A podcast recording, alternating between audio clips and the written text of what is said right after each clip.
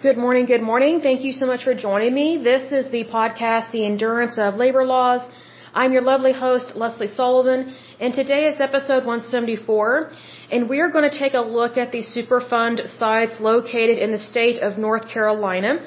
So just FYI on this podcast for this one, I'm going to go through this list pretty quick, and the reason why is because I don't have all the information for each individual Superfund site. So I have the name, the location, the date it was listed, but I don't have the reason as to why these are bad and why they're on the national priorities list. So these are these are going to go kind of quick. So just FYI, be aware of that. So what I'm going to do first, because I think this will really hit home on this, is I'm going to list off all the counties first where these are located, and then we'll go back through and be a little more specific.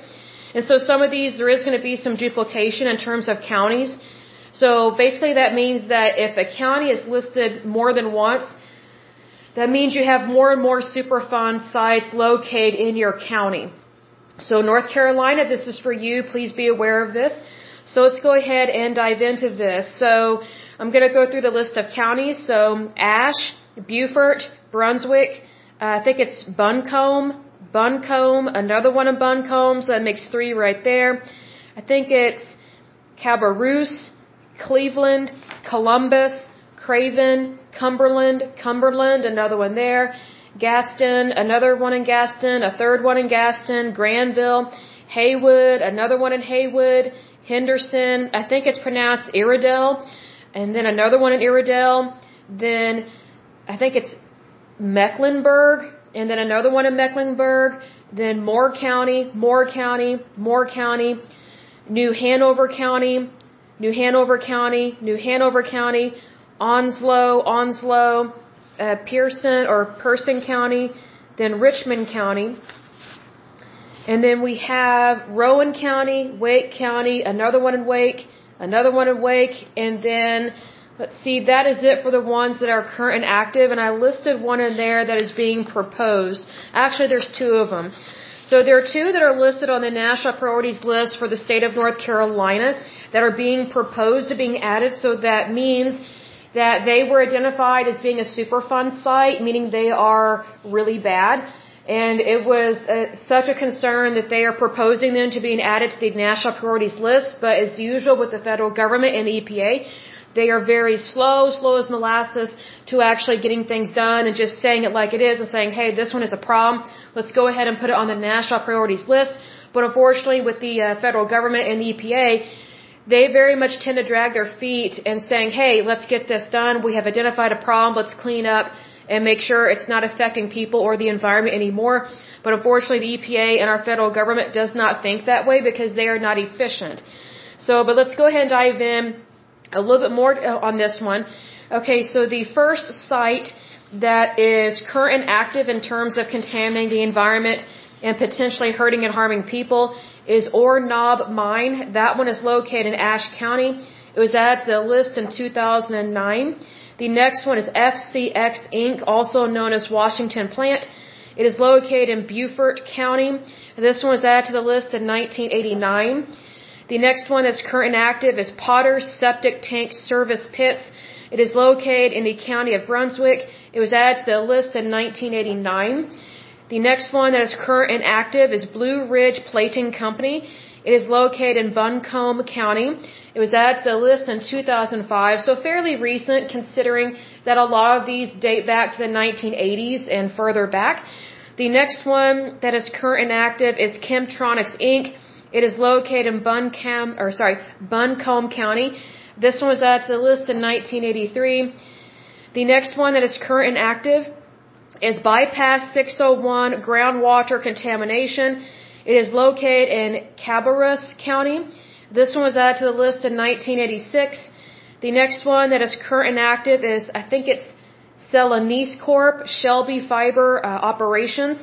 It is located in Cleveland County. It was added to the list in 1986. Let me see here. It's not giving me a date. Hold on a second. I'll make sure so that one goes on the proposed list. So I'm going to come back to this next one that is being added to the proposed list. I'm only going to do the ones right now that are current and active, and then we will finish up with proposed and deleted. So the next one that is current and active is Marine Corps Air Station Cherry Point. It is located in Craven County. It was added to the list in 1994. The next one is Cape Fear Wood Preserving. It is located in Cumberland County. It was added to the list in 1987.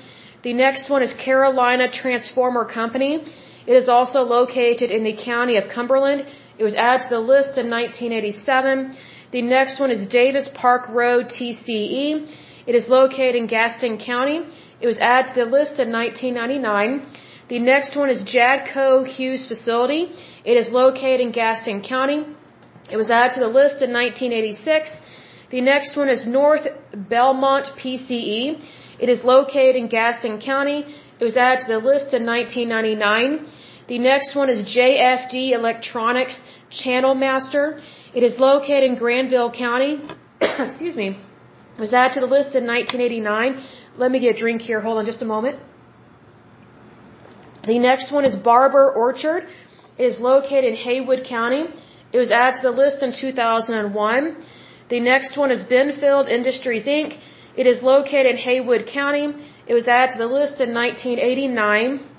The next one is General Electric Company Shepherd Farm. It is located in Henderson County. It was added to the list in 1994. The next one is FCX, or sorry, FCX Inc. Statesville Plant. It is located in Iredell County. It was added to the list in 1990. The next one is Sigmon's Septic Tank Service. It is located in Iredell County. Let's see here is added to the list in 2005. The next one is Martin Marietta. I think it's Sodico Incorporated, if I'm pronouncing that correctly. It is located in Mecklenburg County. It was added to the list in 1983. The next one is Ram Leather Care. It is, it is also located in the county of Mecklenburg. It was added to the, uh, sorry, added to the list in 2003. The next one is Aberdeen Contaminated Groundwater. It is located in Moore County. It was added to the list in 2008, so fairly recent considering that most of these are from the 80s, so still not good. The next one is Aberdeen Pesticide Dumps. It is located in Moore County. It was added to the list in 1989. The next one, I think it's GE Chemical Corporation Aberdeen Plant. It is located in Moore County. It was added to the list in 1989. The next one is New Hanover County Airport Burn Pit. It is located in New Hanover County. It was added to the list in 1989.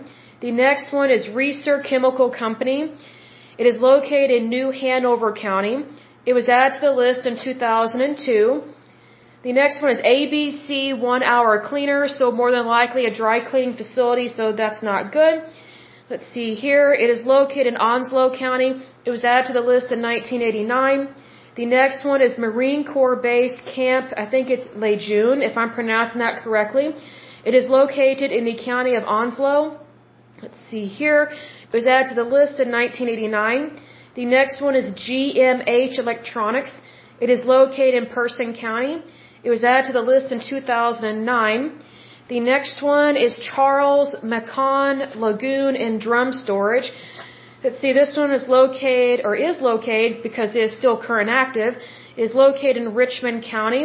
It was added to the list in 1987. The next one is National Starch and Chemical Corporation. It is located in Rowan County. It was added to the list in 1989. The next one is Koppers Company Inc. Morrisville Plant.